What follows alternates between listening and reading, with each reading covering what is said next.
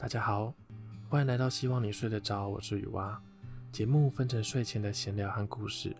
闲聊的时候，你可以记一下今天的账，到处晃晃或者上个厕所。而等到故事要开始了，就要关上灯，躺在床上喽。好的，就让我们开始吧。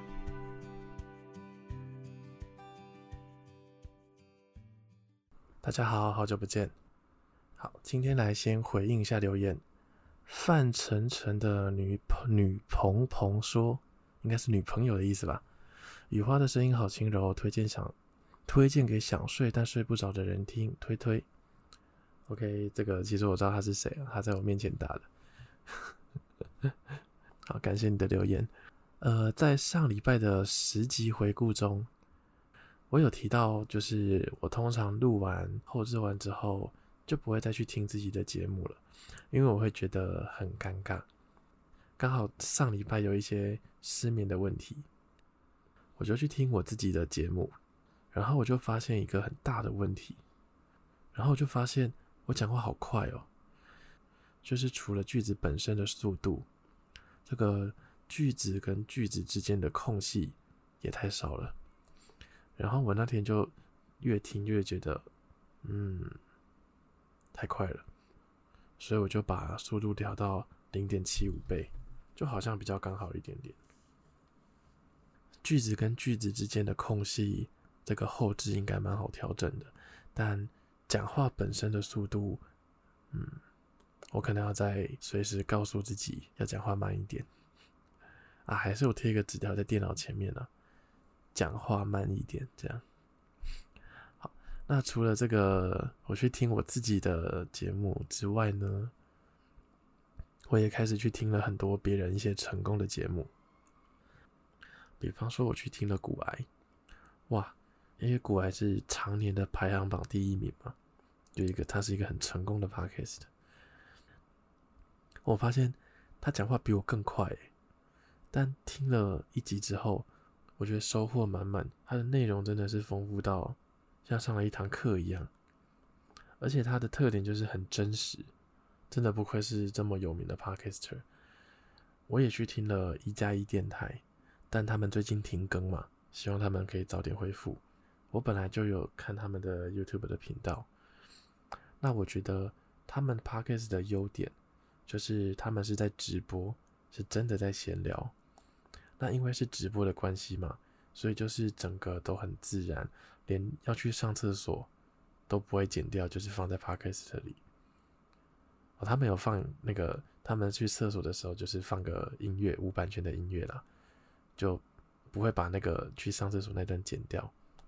对，我觉得这种形式是舒服的，也是我憧憬的，就是按下录音键之后就开始滔滔不绝的说话，然后直到录完再按下一个录音键。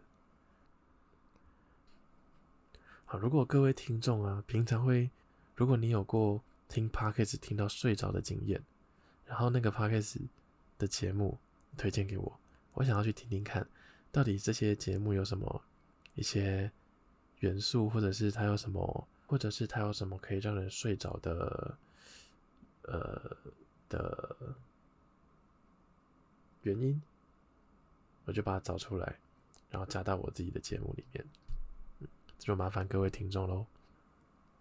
好，聊到别聊到别人的 podcast 哦，不知道大家有没有听到？不知道大家有没有听过伯恩的节目？伯恩的节目叫做博音嘛，是我本来就会听的。他在某一集很早很早以前的某一集说过，他从小就会自言自语，而且是真的会自己说给自己听的那一种。他就说他在下课回家的途中就一直跟自己讲话。然后就会被觉得是怪人，所以他在录 podcast 的时候就很像在自言自语嘛，所以他才把这个节目做得很好。那当然，这跟他的职业啊、他的喜剧能力啊、他的语言组织的能力很有很优秀，也有很大的关系啦。对，那想问各位，平常会自言自语吗？我完全不会诶，顶多就在脑中想想而已。要我平常走在路上，或者是我在坐在荧幕前，呃，坐在电脑前，坐在桌子前面，然后一直跟自己讲话。我，没有这个习惯，我觉得应该是少数人吧，应该多数人都不会有这个习惯吧，除非你要做 podcast。对啊，又想到一个录 podcast 的好处，这个真的可以增强你一些组织语言的能力。对啊，感觉我一直想要推坑大家一起做 podcast，真的很好玩。好啦，要开始今天闲聊的正式主题了。我跟鲤鱼小姐呢，在这个周末一起去看了一间预售屋。为什么会去看呢？最大的原因就是 那个周末太无聊了。其实有第二个原因啦，就是之前呃上礼拜分享嘛，就是我出了一个小小的车祸，然后帮对方的车去机车行估价嘛，之后就跟老板稍微聊一下。哦，我们聊了很久诶，聊了快半小时。就我问说。哎，老板，你是因为那个老板很厉害，他在做机车行嘛，但他已经有三栋房子了，就用做机车行这个收入买的三栋房子，超强。我就问他说：“呃，老板，你是看了几年的房子才下定决心买的第一间？”老板就说：“四年，四年哎。”其实也是因为老板这个话，才会让我想要去看一下房子。嗯，关于买房子分成两派嘛，有一派人是觉得租房子就好，哎、其实租房子也有很多优点。第一个就是不用背着沉重的房贷嘛，可以维持你的生活品质，而且你的房子可以一直换，有如果你运气好的话，还可以换到一些全新的家具啊等等的。它的好处还有一个就是你的工作地点不用被房子绑住。这应该算是一个好好的蛮蛮好的优点了。如果你会一直跳槽的话，但我自己就是买房派了，主要有两个原因。第一个原因当然就是租房子的租金算是一种消费嘛，但是把钱投到房贷里就算一种投资，因为房子可以卖掉嘛。第二个原因才是比较重要的，就是一个归属感，一种幸福感。嗯，对我想要跟鲤鱼小姐有一个共同的小窝的这种感觉。还有一个好处就是，如果你工作稳定，然后会有一些钱，如果没有房贷的话，可能这些钱你就会拿去吃喝玩乐等等的，所以它也算是一种强迫储蓄吧。但当然，我们近期还是买不太起啦。如果两三年、三四年之后，如果真的要买，那我们这几年看房子的经验。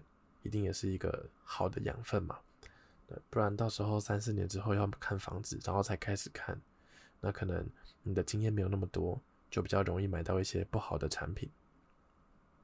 那这个是我们去看的第一间，而且它是预售屋，就是有一个接待中心可以去看。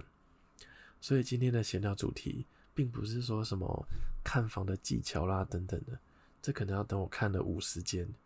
变成一个看房的老鸟之后再来分享。那今天就是分享一些我们这个看房子的过程好玩的事情。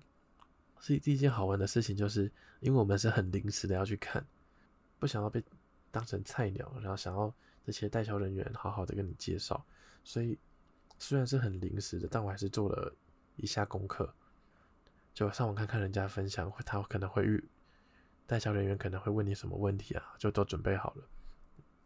但鲤鱼小姐没有做，她在床上呃看手机。然后我们去接待中心嘛，已经到了那个地方了，我已经准备要走进去了。但鲤鱼小姐她突然一个莫名的超级紧张，就赶快拉我到旁边，可能要心理建设一下，过了一下才进去。那我们一进去啊，那个代销就跟我们说：“哎，刚刚有看到你们走过去，哎，又走回来了。”一瞬间有点尴尬，我在想，可能是李玉小姐因为没有做功课吧，就是心里比较不踏实，因为她知道其实我们这次去看买的几率很低，所以她可能有点不安的感觉。好，那我有做功课，就比较有心里就比较有底，所以就不会怕。然后我们看的房子啊是两房一厅的，地点呢算是台中的蛋壳区。所谓的蛋壳就是大家应该都知道吧，就是蛋黄就是最贵的，蛋白呢就是比较没有那么贵。蛋壳区呢就是嗯，真的很偏。这个地方呢，大概开车五到十分钟就会到海边的那种。那可可是，如果我们之后如果真的要买预售屋，就是全新的话，应该也会买在这种蛋壳区啦。因为现在市区的房子新的真的买不起，除非是买中古屋。好，来介绍一下那间房子哦。诶，其实他介绍完之后，哦，好心动哦。好，真的好心动哦。它是两房的格局，打开门一进去呢，就是客厅。客厅不大，这个大概二十一平，总坪数大概二十一平。那室内的话，大概就是十五平上下吧。所以客厅就小小一个，但它的厨房是在一进门的右手边，而且是有一段距离的，中间可以做一个门。就有些房子是门一打开。然后洗手台或者是厨房就在你的左手边，就是玄关区，就是这些厨房。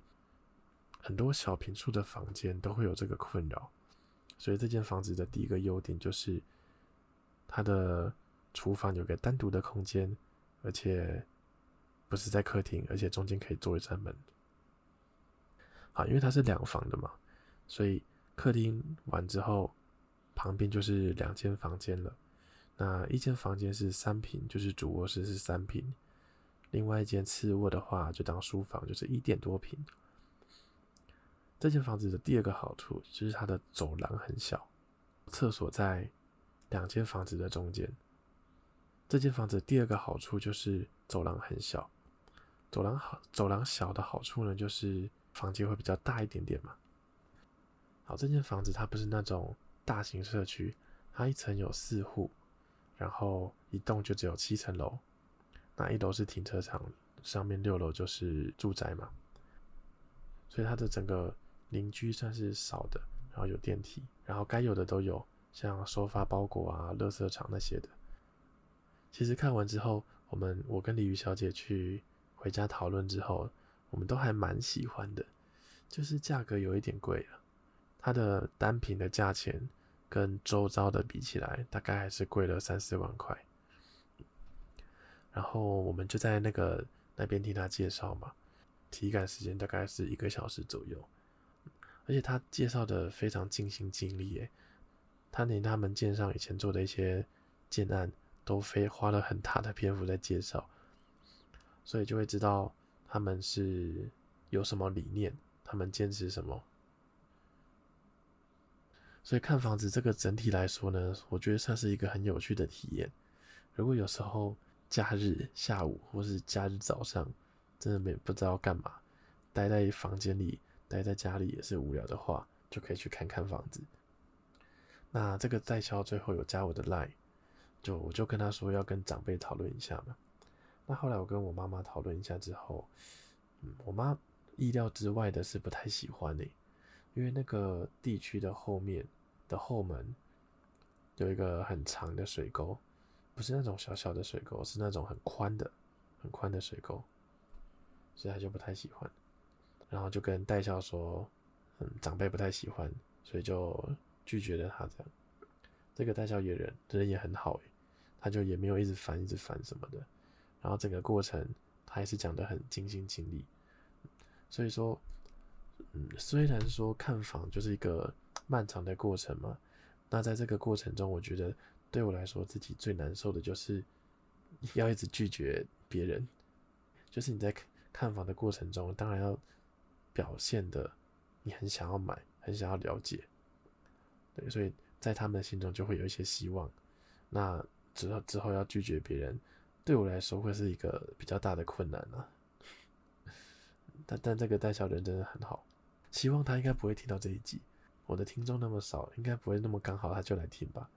呃，好，如果他如果他真的来听的话，我要对哪都对，我要对你说，就是你们的建案的理念跟那些风格啊什么的，我真的很喜欢。你们家的房子真的蛮漂亮的，所以如果三四年我真的要买的话，我一定会去看你们是不是有哪些建案继续在盖的。好。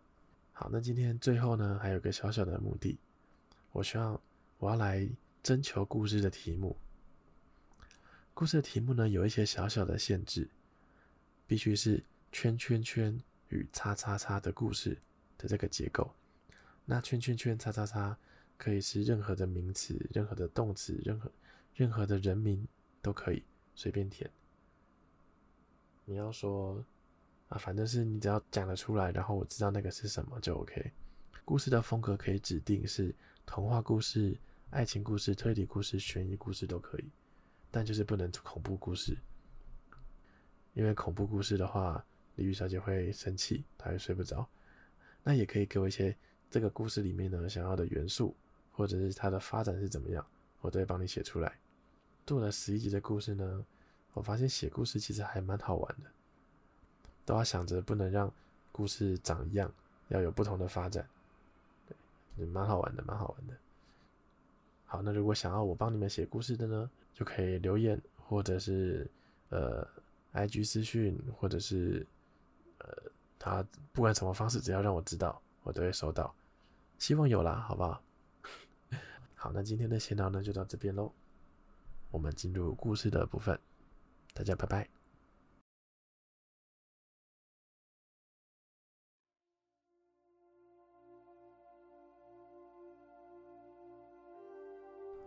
在一个市政府举办的名叫“气球节”的热闹活动中，小明手里拿着一只黝黑的飞镖，目光专注地注视着高空中一直在飘荡的气球。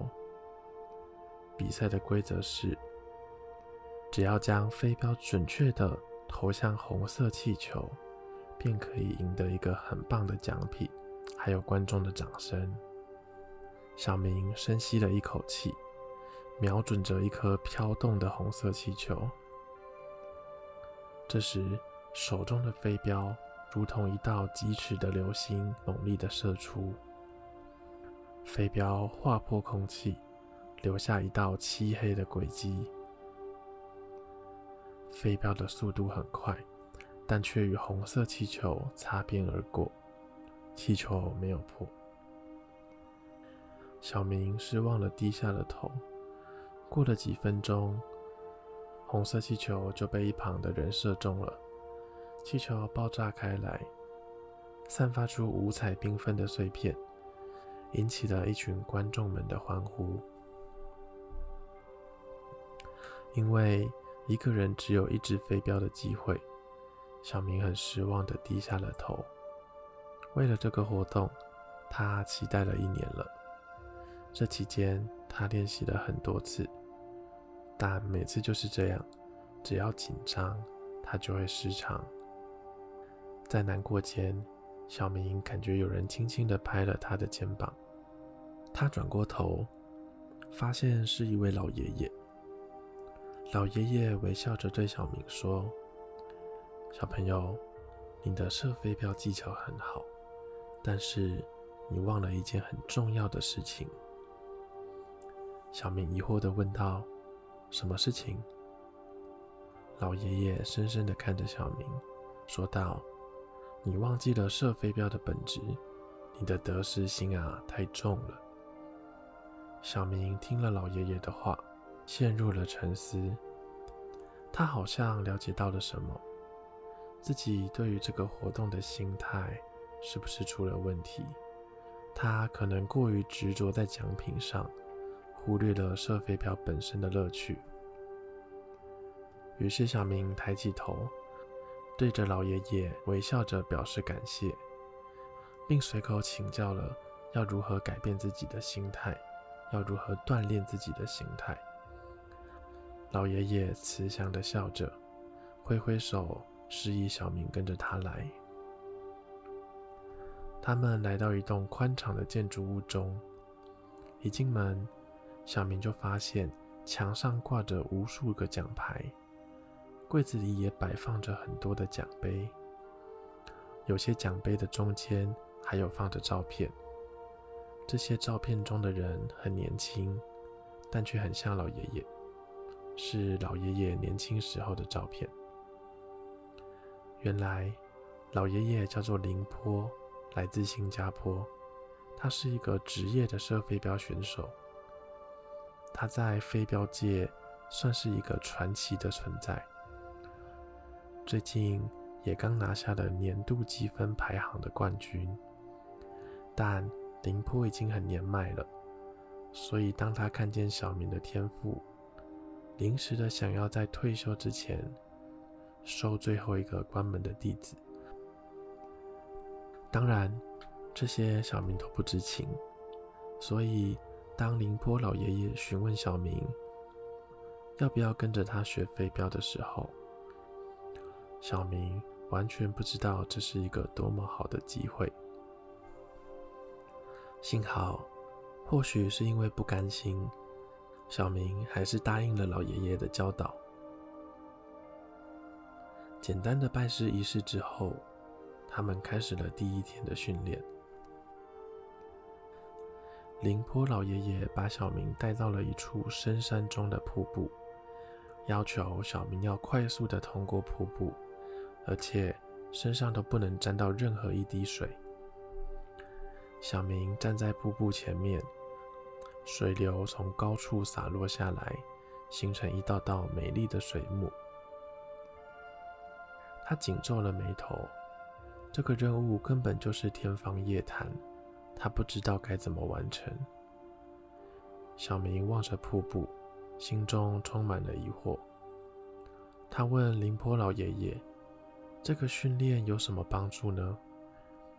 老爷爷微笑地回答说：“这是一种射飞镖的训练方法，你不要问，做就对了。”小明点点头，鼓起了勇气，深吸一口气后，开始了通过瀑布的挑战。小明这天挑战了五十几次，每次都是浑身湿透着出来。还有几次，甚至直接掉下了河里面。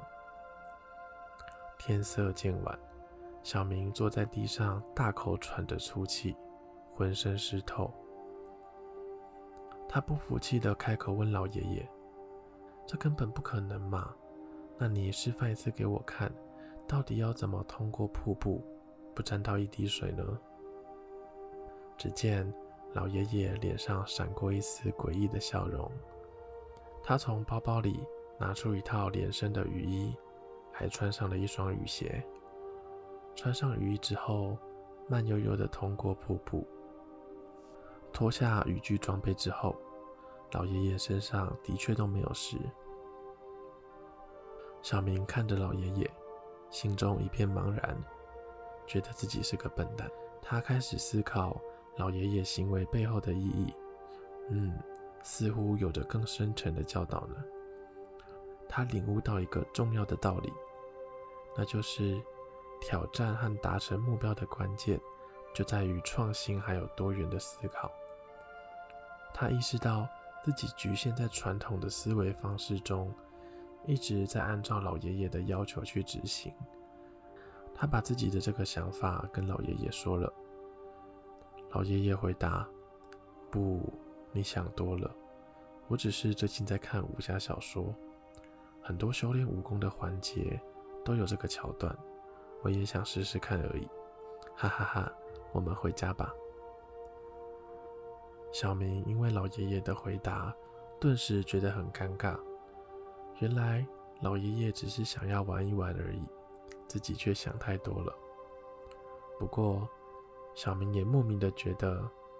自己跟着这个有趣的老爷爷练习，应该会很有收获。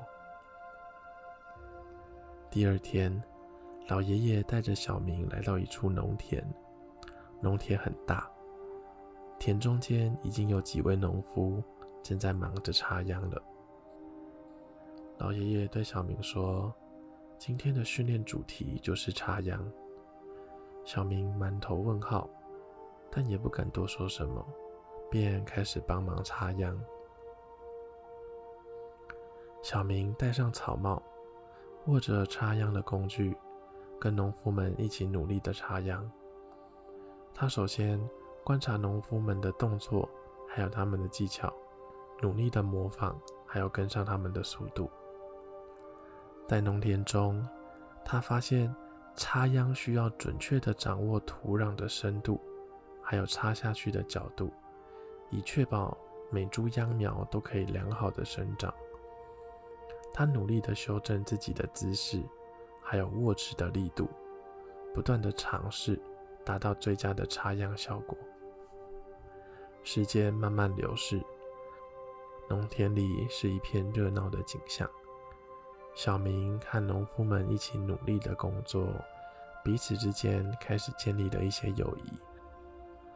农夫们看着小明的努力，纷纷给予肯定。一整天下来的心勤的插秧，小明的技巧还有速度都在提升。他学会了如何运用适当的力度和节奏进行插秧，让每株秧苗都能够扎根生长。最终，农田里的插秧工作结束了。小明站在整齐的稻田旁边，看着自己的成果，感到很满意。这一天的劳动工作，不仅让他获得了宝贵的农业知识还有技能，更重要的是，他体验到了劳动的价值，还有农夫的辛劳。就在这个时候，老爷爷出现了。老爷爷的手中拿着一些现金，发放给所有的农民。原来这块农地也是老爷爷的，而这些农民都是老爷爷请的临时工。小明没有拿到钱，因为老爷爷说这个是飞镖训练的一环。又再隔了一天，老爷爷带着小明去重训。老爷爷对小明说：“你不要小看这只飞镖，很轻。当你一天要投掷一千次。”一万次之后，运用到的肌耐力也是很可观的，你明白了吗？于是，小明开始努力的健身，最后成为了一名健身国手。当然，这间健身房也是老爷爷开的，也要缴会费。好，今天的故事就到这边喽，大家晚安。